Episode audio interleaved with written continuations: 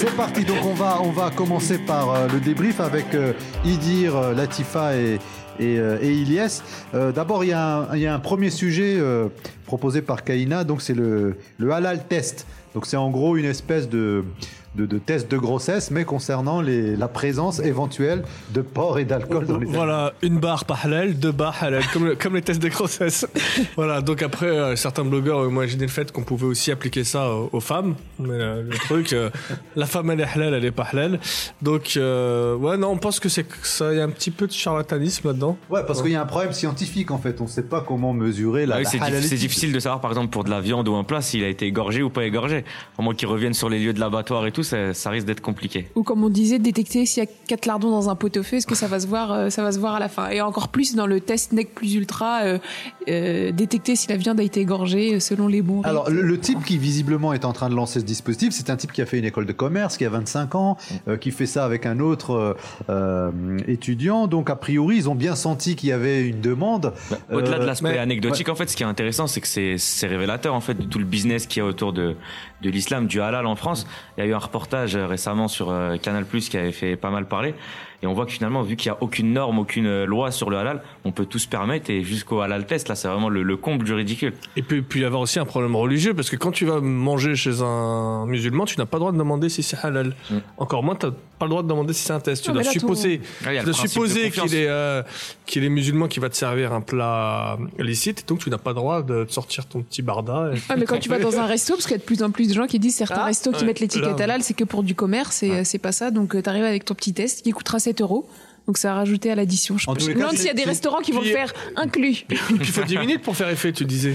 Ah, il faut 10 minutes pour que le, le- ça se voit si c'est bah, pour que un bâton ou deux bâtons ça, donc apparaissent. au niveau de la a sociabilité, c'est... A priori, Donc, la, a- a rédaction du Bondi Blog ne croit pas trop en réalité à, cette. Après, ça demande euh, pourquoi pas être Il vérifié. faut que ça soit prouvé. Il faut, il faut Donc, que Kaina doit aller il voir un chose. biologiste, un Il faut que technicien. scientifiquement, il y ait une expertise. Nous, euh, on a, c'est notre première réaction après. Hmm. Après, il devrait peut-être un- plutôt investir et promouvoir, je sais pas, des grandes structures où ça serait sûr que ce soit halal ou pas. Et, parce que comme il y a des controverses, voilà, comme il peut y avoir euh, pour le parce de que, Paris ou des euh, choses la, comme ça. La communauté musulmane est encore divisée sur un label à donner au halal. On n'est on n'est pas très, euh, on n'est pas très organisé sur En ce tout cas, on voit bien que d'un point de vue de l'économie, comme le disait Ilyes, il y a un vrai investissement et on sent que on est dans Bah, une espèce marché, de hein. marché Bah, nouveau. c'est le seul qui progresse. La, la viande halal, On c'est voit bien que les grandes- les 4 grandes milliards surfaces, d'euros, euh, je crois, les aliments halal ouais. euh, en France. Bah, les grandes surfaces pendant les périodes de Ramadan, d'Aïd, Mm. ils sentent bien ce marché et ils en font des tonnes. Bah là, c'est un, un pas de plus dans ce.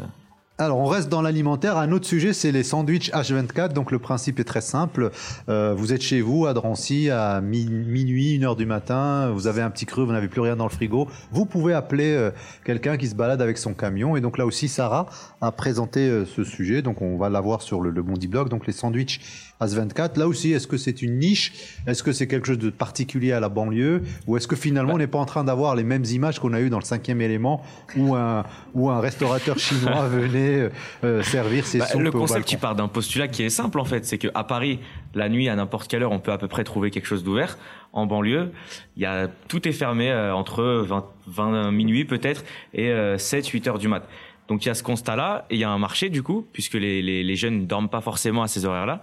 Et il y a plein d'entrepreneurs qui ont eu ce réflexe euh, ces dernières années de créer avec leur petite camionnette, euh, avec leur petit sandwich dans le coffre et de se dire bah tiens appelez-moi, moi je vais vous livrer des sandwichs à des prix euh, 5, 6, 7 euros, c'est des prix. euh, Et, je vois ça de mes yeux parce que maintenant, avant, on était, euh, il y a encore euh, 10 ans, euh, la seule possibilité de, de se nourrir à une certaine heure, c'était la pompe Esso.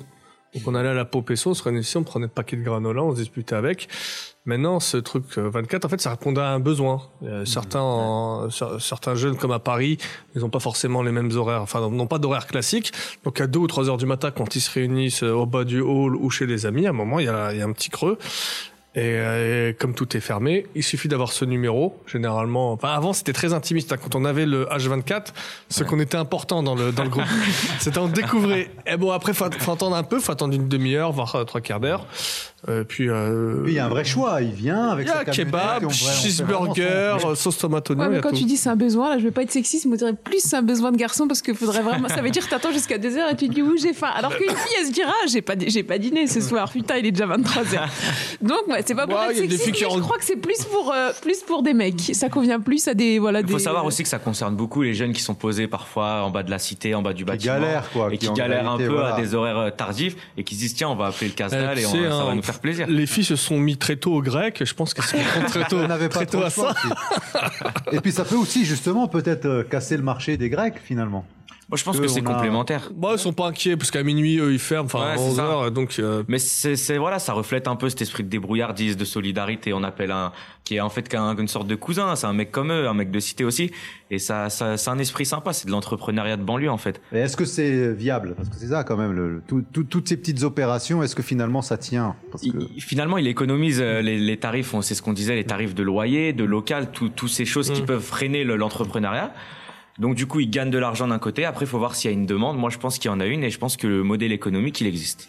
Très bien, on va poursuivre avec le dernier sujet qui a été traité, euh, enfin l'un des sujets, puisqu'on en a choisi que trois, c'est euh, visiblement la, la discrimination insidieuse euh, qui, se, qui, se, euh, qui, euh, qui se matérialise notamment dans les hôtels, avec des, des petits questionnements, en tous les cas des pratiques qu'on n'a pas forcément relevées lorsqu'on se pointe comme ça dans un hôtel, mais que vous, Latifa, vous avez plutôt pointé, puisque vous avez eu l'occasion de, de jeter un œil euh, dans, dans ce secteur. Donc euh, quelques mots sur cette proposition qui était votre, en fait, votre, votre projet. Oui, de- parce qu'on on avait eu ce petit, euh, ce petit incident dans un Leclerc d'un couple euh, de, de noirs africains qui avait donné euh, un billet de 500 euros qui avait été refusé alors qu'il était, tout à fait valable.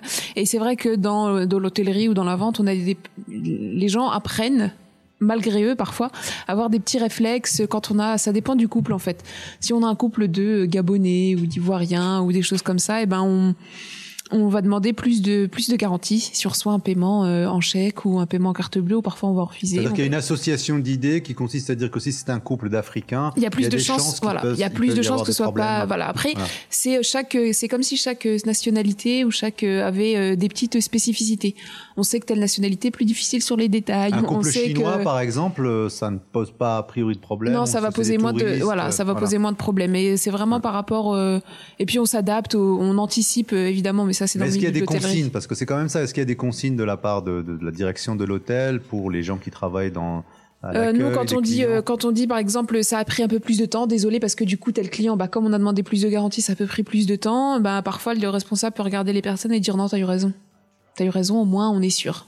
Hmm. Donc non, c'est, euh, c'est vraiment, ouais, on, du coup, comme la personne, si la personne est fraîchement embauchée, elle va vouloir faire aucune erreur, être zélée et euh, elle va avoir ces réflexes-là, même si elle y adhère pas. Voilà, j'ai parlé à c'est quelqu'un. quelque chose d'insidieux aussi. Yes. C'est pas dit clairement par les, les directions, Voilà, mais c'est c'est quelque chose d'insidieux qu'on laisse entendre, qu'on laisse comprendre aussi, et euh, ça reflète voilà d'un mauvais esprit quand même euh, vis-à-vis de certaines origines, pas d'un racisme organisé, mais en tout cas de, de certains préjugés, de certaines idées qui existent et qui sont un peu nos Et, et le fait de ne pas les exprimer, ça prouve à quel point en fait elles sont implantées dans les consciences. C'est ça, c'est comme, ce serait comme demander à un agent de sécurité pourquoi il décide de suivre telle personne et pas euh, telle Finalement, autre. le pire, c'est que les employés les comprennent sans même qu'on leur dise. Mais c'est ça le pire, ça veut dire que c'est tellement en place que. Mais ça peut partir d'un bon sentiment. Par exemple, tu le disais tout à l'heure que quand ils ont des personnes euh, juives, ils Ah oui, par exemple, voilà, bah, c'est autre chose, ouais, ça s'adapte. Bah, si on l'a dans, dans, le cas, dans, dans le cas précis, donc les Africains seraient présu- présumés voleurs et quelqu'un qui s'appelle Cohen ou je sais pas qu'on voit sur le registre de, de réservation est présumé pratiquant et on va se dire bon, on est, il va arriver le vendredi,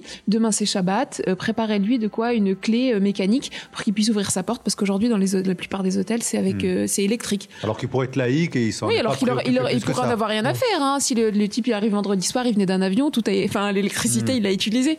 Mais euh, voilà, c'est ça. C'est euh, Donc, si c'est un musulman, enfin, on part de ce principe-là, il rentre dans, dans sa chambre, il y a une grosse flèche verte avec marqué la Mecque. Ok, vous devez faire la Il l'a sur son iPhone normalement, tu sais la boussole. Sinon, il ouvre iPhone. son petit frigo et dans le bar, il n'y a, pas d'alcool. Il y a déjà, clin il y a déjà d'œil. le halal test en fait. Il a un halal test, de il a l'employé deux dates, il a deux dates, une bouteille de lait et de l'eau de la Mecque. Et et une horloge qui.